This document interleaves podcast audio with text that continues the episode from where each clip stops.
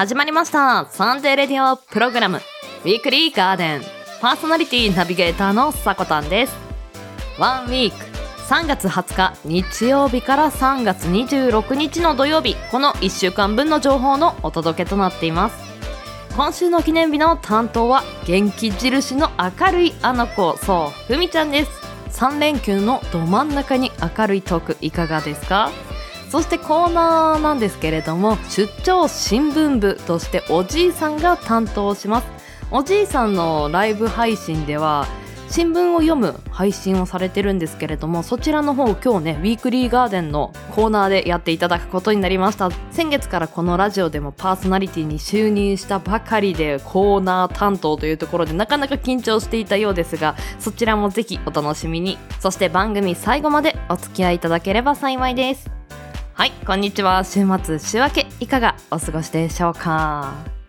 まあ、ちょっとねこの話題触れさせていただこうかなと思うんですが先週大きな地震がありましたね。いやなんかもうこの時期だからなんか特にねいろいろフラッシュバックして大変だなとあの気持ち的にもちょっと辛いという人もいるかもしれませんがもう本当に何だろうただただねあの頑張ろうと。一緒に頑張ろうと言えるようなことしかないんですけれどもぜひなんか、まあ、ラジオで明るい心になっていただけたらなと思います。ではオープニングトーク入ります。この間友人とお話ししていた内容なんですけれどもツイッターのお話で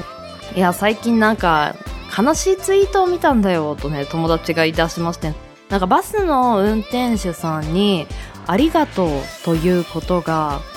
なんか偽善にも見えて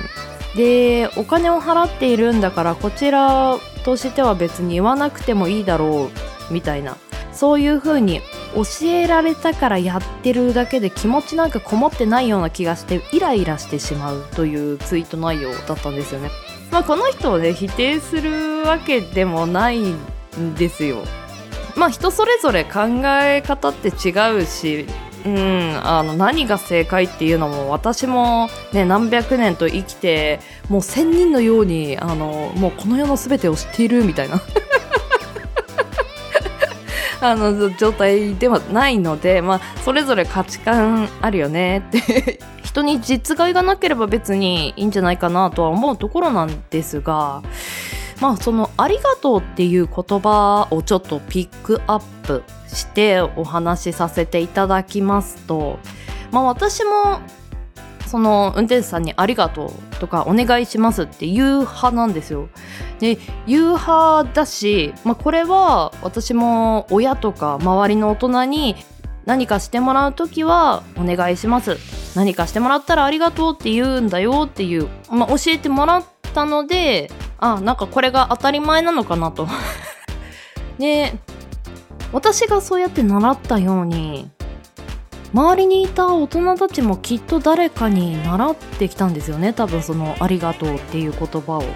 まあうちの親だったらおじいちゃんとかに習ってでおじいちゃんとかは、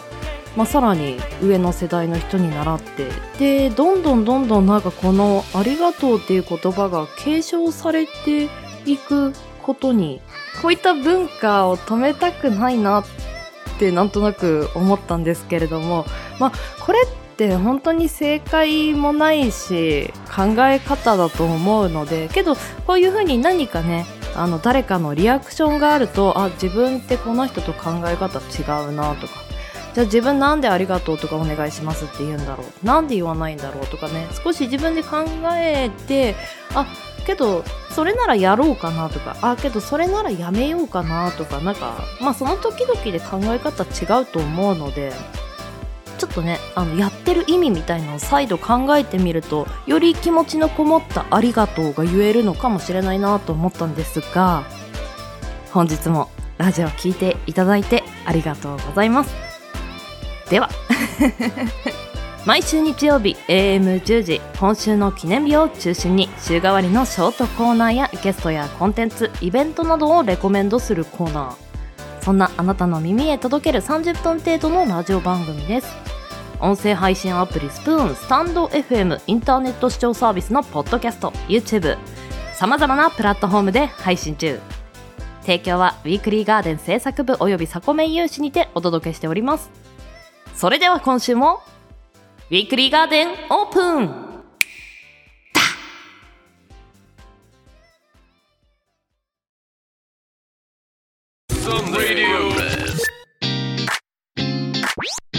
Sunday radio program Weekly Garden let'sエンジョイゲザー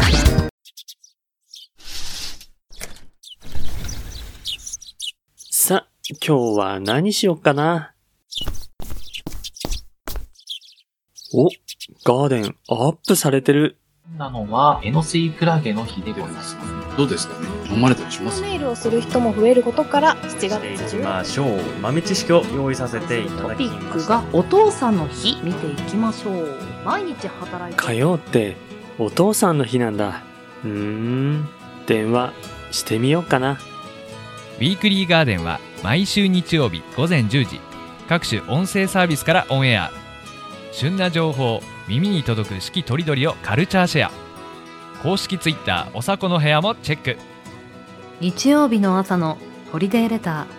ーウィークリーガーデン。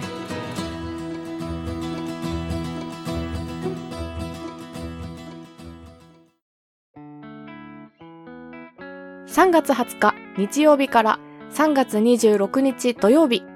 今週の記念日です。こちらは一般社団法人日本記念日協会のホームページに記載されている協会に登録された記念日を紹介していきます。今週全体の項目数は45項目でした。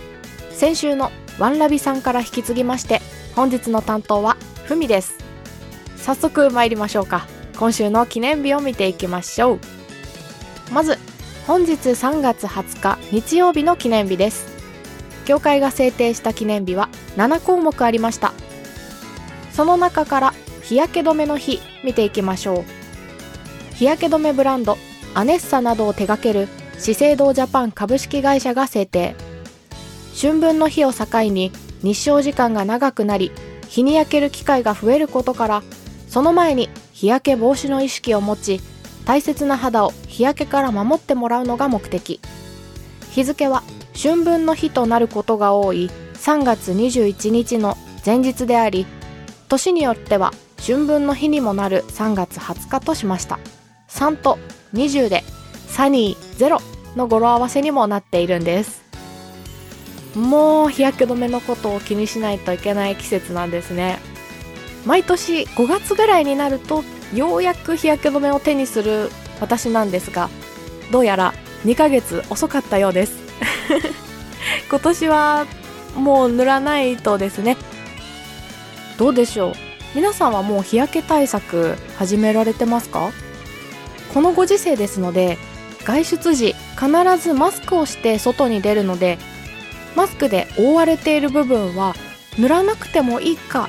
と油断しがちだったんですがどうやら紫外線はマスクを通過するそうです。これから気温が上がってマスクをすることでさらに熱い思いをしてしまうので紫外線対策効果ぐらいあるかなと思いたいですがそうはいかないようです。モーニングルーティンに日焼け止めを塗るというミッションが加わりましたので私と同じでギリギリまで寝てしまう人たち美白のために飛び起きてやりましょう。続きまして3月21日月曜日の記念日です。協会が制定した記念日は9項目ありました。その中から昔ピュアな乙女たちの同窓会の日ご紹介していきます。大阪府羽曳野市で中学時代を過ごした幼なじみのかよこあっちゃんチャーミマミの4人組が制定。久しぶりの一言であの頃に戻れる同窓会。みんなで歩いた青春の日々がよみがえる感動的な日を楽しんでもらいたいとの願いが込められている。日付は青春をイメージし卒業式のシーズンでありみんなが集まりやすい祝日の春分の日となりました。卒業式を終えられた方ご卒業おめでとうございます。新しい環境に胸を弾ませている方も多いことかと思います。卒業というイベントは私にとってはもう随分と昔のことになってしまうんですが当時の友達に会ったりすると今でも学生の頃の話に花が咲くんですよ。あの頃は黒歴史だなぁと思っていたことが大人になって振り返ってみると意外となんてことなかったなーって実感した時なんかはいやー私もいろいろ経験したんだなーって自覚せざるを得ませんでした。この記念日のように久しぶりに集まって近況を聞いていたりするともともとは同じ空間で同じ勉強をしていたのに全然違うジャンルで頑張っている話を聞けたりして自分にとって刺激になるというのも良さの一つです。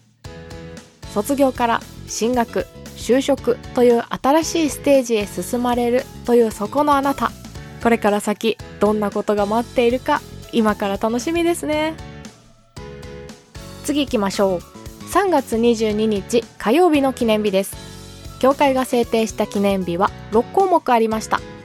その中から放送記念日ご紹介していきます。1925年のこの日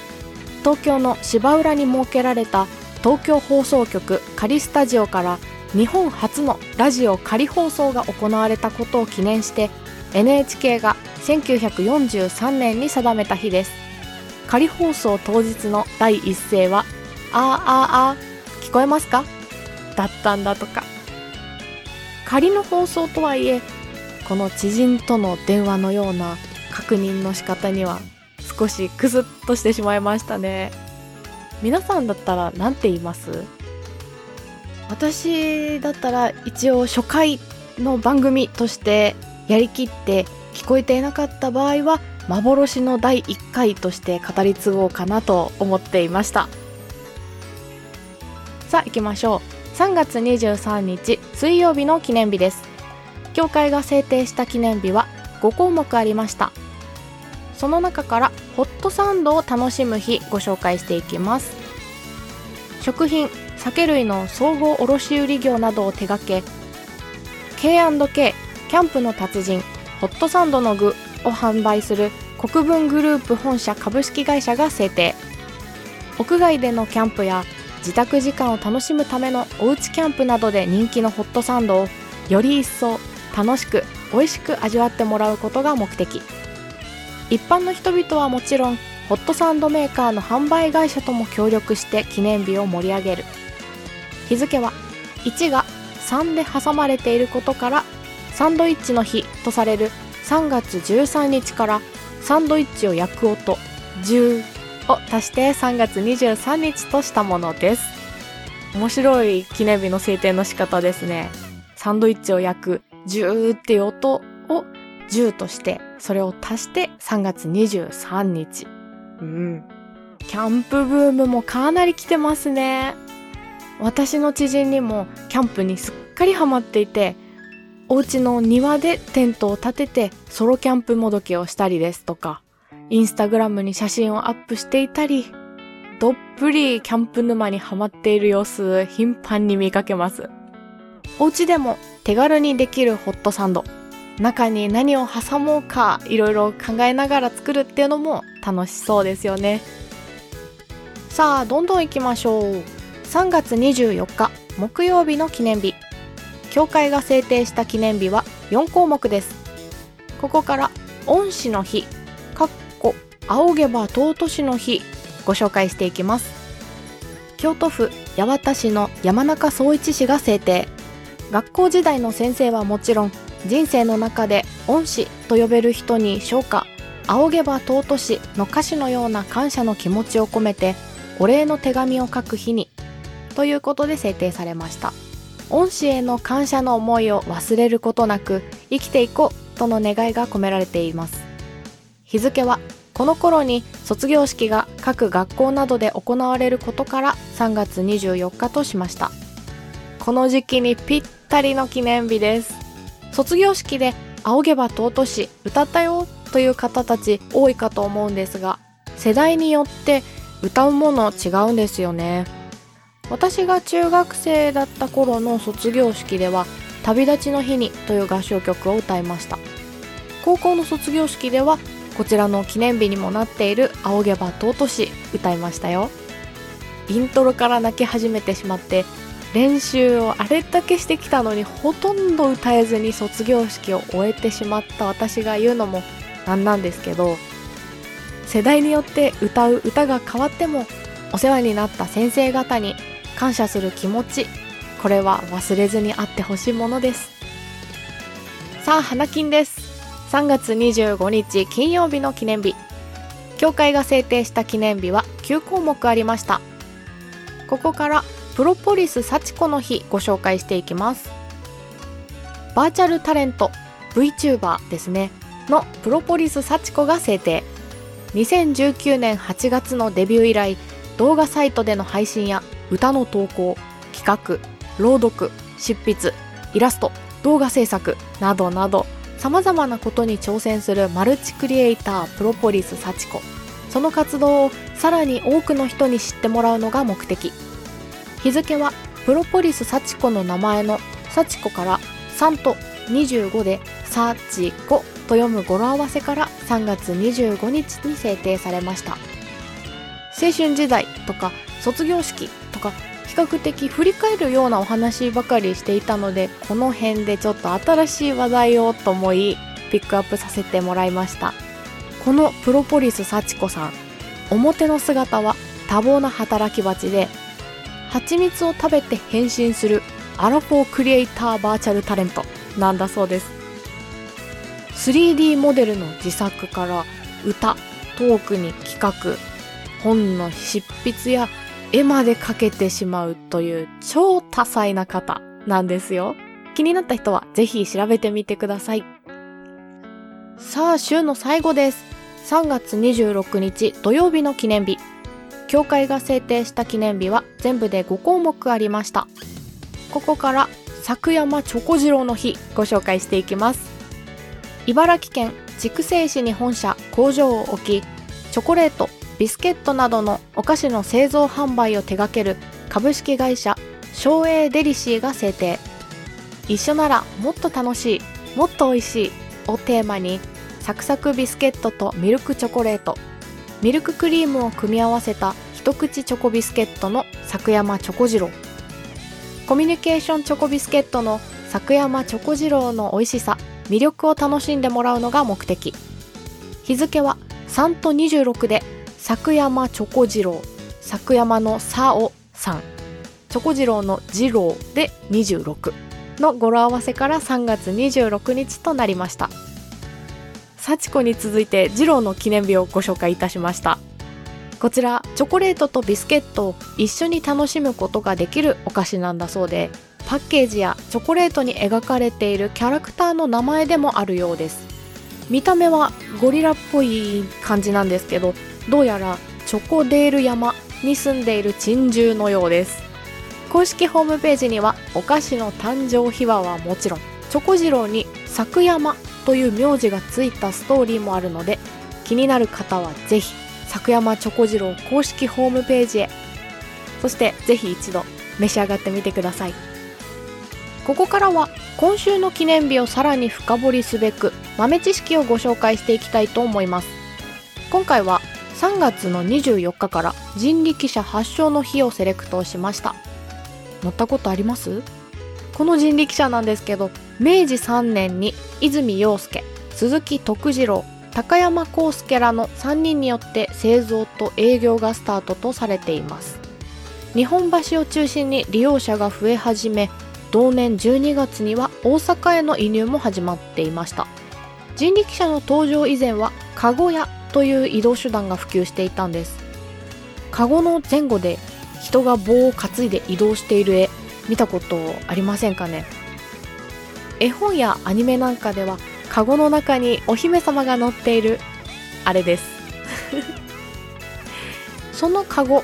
移動に最低2人は必要だったり車輪もついていなかったため移動時間も短縮できる人力車にだんだんと利用者は流れていったようなんです。そしてその人力車はアジア各国へ輸出されていき特にインドでは明治40年代に年間1万台輸出されたそうです。現地では力車の愛称で親しまれていました。現在は浅草や京都などで観光地を回るものとして利用されるように変化しました。歴史あるものに触れてみたいという方この知識と一緒にぜひ人力車乗ってみてください。では協会が制定した今週3月20日日曜日から3月26日土曜日までの記念日をご紹介いたしました。来週の今週の記念日の担当は地蔵さんです。ここまでの担当はふみでした。今日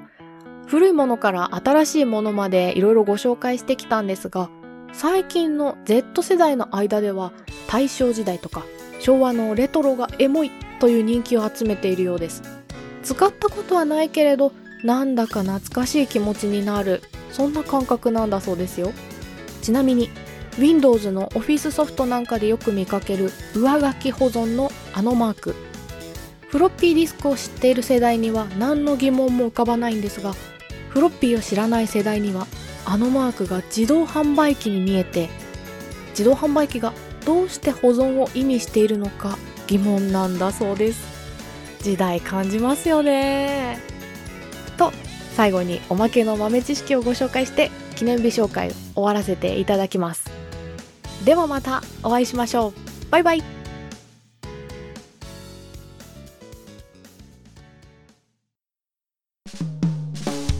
あなたの週末の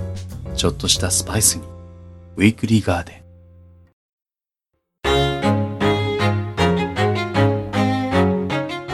ふみさん、一週間の記念日紹介ありがとうございました。お疲れ様でした。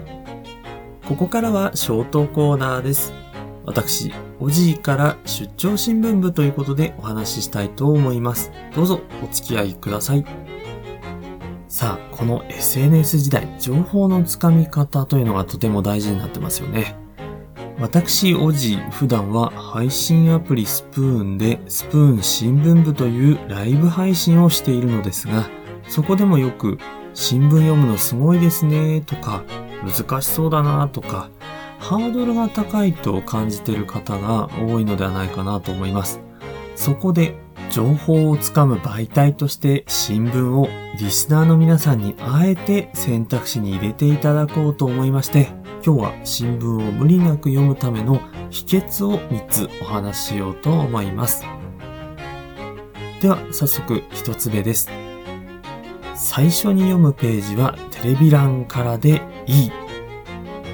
リスナーさんの中には新聞を読むのが難しいなぁなどと思っている方も多いと思うのですが、実は私最初に読むページは一面ではなくて一番後ろ、テレビ欄からなんです。子供の頃から通算20年近く新聞を読み続けているんですが、面白いテレビ番組がないかとか、今日のドラマの内容などからチェックをしていきます。そしてこの次がポイントです。テレビ欄を1ページめくると社会面というのがあります。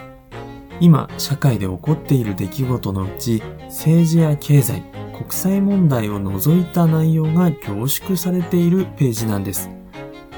はじめのうちはぜひ、テレビ欄と社会面で興味のある部分をふーんと読んでいただいて、慣れてきたら他のページというふうに読んでいくと読みやすいですよ。続いて二つ目です。全部読まなくていいです。ということで、皆さん新聞って大体何ページくらいあるかご存知でしょうか？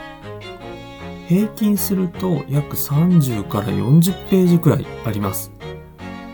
そしてそのうち大体3割から4割くらいは広告なんですね。なので実質は18から20ページちょっとぐらいが新聞の内容になります。そしてそのうち自分の興味のあるページや記事だけを読むようにすれば読みやすくなります。新聞の文字を目で追うのがだんだん慣れてくると、今まではわからなかった記事も少しずつなんとなくわかるようになってきます。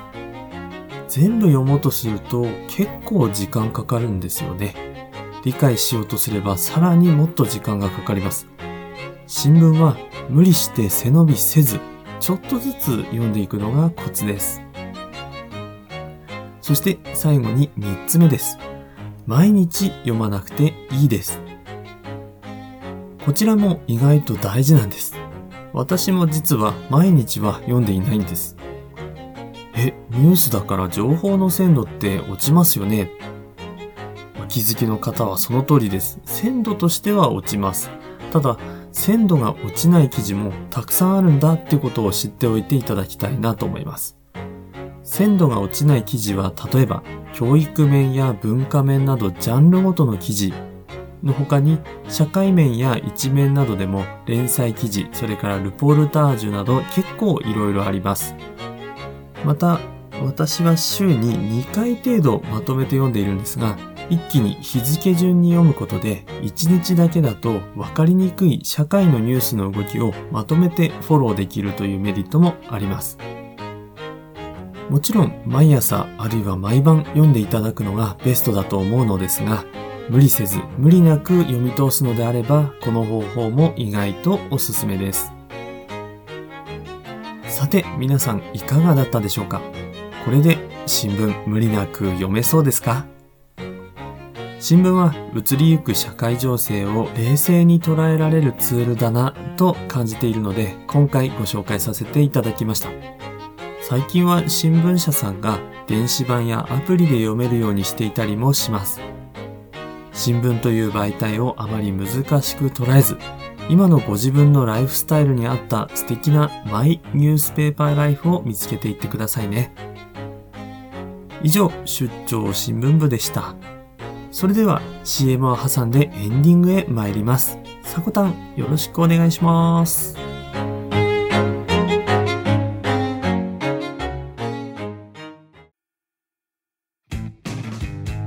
あらゆるジャンルのキャストが楽しめるマガジン企画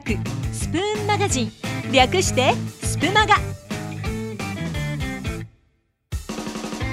各ジャンルのキャストを日替わりで楽しめる総合エンターテインメント番組スプマガ。ラジオバラエティ音楽声劇朗読などなど。総勢44名プラスゲストを迎えてお送りするアソートキャスト番組スプマガ。2021年2月1日創刊。いつでも君に寄り添い素敵な日になるようにページをめくればほらあなたの好きがここにある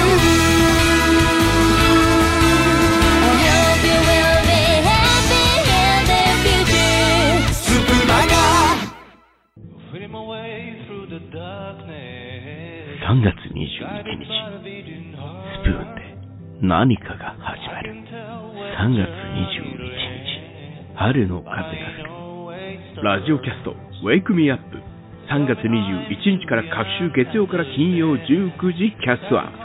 プ。各曜日を担当する2人の DJ は、21日月曜、ドラクマウェイズ朝日港。22日火曜、吉野もぐら with ミュウミュウ。23日水曜、おピンキュ with はやりん。24日木曜、山田プリン with 月夜。25日金曜、しのみん with 桜庭。満を持して登場。新しいラジオキャスト、Wake Me Up。3月21日、19時ファーストキャストアップ。私たちが作ってます。みんな一周するんだよね、パーソナリティが。で、それで12月からこの1ヶ月はパーソナリティとしての。もう少しクロストークの相手も意識した方がね。会議によってまとめ方とまた考え。つける言葉じゃないけど、なんかそういうのをちょっと取り入れて。変えるような、まあ、そういう台本作りの資料というか、えーまあ、それを出してもらうことで。その前の放送とかなんかこう聞いててなんか名言のリストアップ話の振り出しされていたので、その動きをウィークリーガーデン。ウィークリーガーデン。ウィークリーガーデン。ウィークリーガーデンは毎週日曜日 AM10 時各種音声サービスにて発信しています。あなたの1週間が素敵な1週間になりますようにまた次の日曜日にお会いしましょう。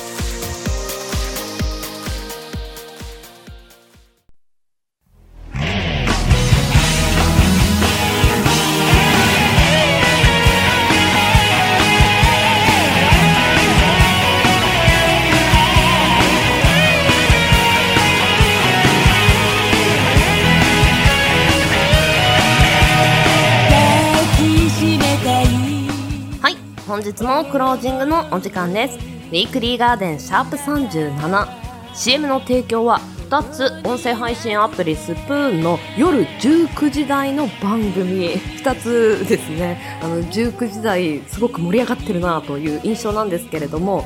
1本目がスップマガさん。そして2本目が「Wake Me Up」明日から始まるラジオキャスト番組の CM2 本流させていただきました。詳しくは番組公式 Twitter アカウント名おさこの部屋にて発信していますので要チェック。さらに番組ではお便りを募集しています。Twitter アットマーク 4KTORI DORI 4KTORI DORI の固定ツイートに投稿フォームが設置されていますのでそちらの方からお待ちしております。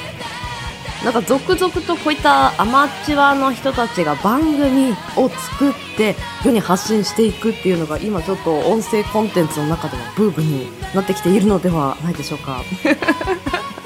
これからねこの趣味を持った人たちってどこにね行くのかなと私も含めて少し楽しみだなと思いながら。ね趣味としてね楽しくやっていけたらいいなと思いますはい、ここで先週のウィークリーガーデンシャープ36にコメントいただいた方のお名前とそちらのコメント紹介させていただこうと思うんですけれども、まあ、アチャボとヤーマンさん、そして勝也さん、まさじまさじさん、お久しぶりです。じゃ、まさじさんのね、コメント読ませていただきましょうか。ミルクレープ？なーに？ちょっと待って。ちゃんと読まずにね、読み始めたらね、クールポッコかよと。やっちまったなぁなんですかね。コンビニでよく目が合うんですけどね。買って帰ると取ります。モテる男は辛いって、モテる男になるのかな運動するわとね、メッセージいただきました。まあ、先週ね、ミルクレープの豆知識をコーナーで紹介させていただいたんですけれども、ぜひ、あの、この春から運動始めてみるのはいいんじゃないですか私も朝ねちょっと運動し始めたんですよ。で体調が少し悪いなとか思ったりあとは時間ギリギリまで寝ててあたふたしてる時はちょっとだけやるみたいな。全部やりきるっていうよりも休まずにやるっていうことを優先してやってます。あの一緒に運動して体をねシェイプアップあとサビを取る健康的に一緒に過ごしましょう。皆さんねあのたくさんのメッセージありがとうございました。またお待ちしております。では人生に花と緑を楽しむひとときを。ここまでのお相手はさこたんです。この番組の提供はガーデン製作部およびサコメン有志の提供でお届けさせていただきました。皆さんよきウィークリーを。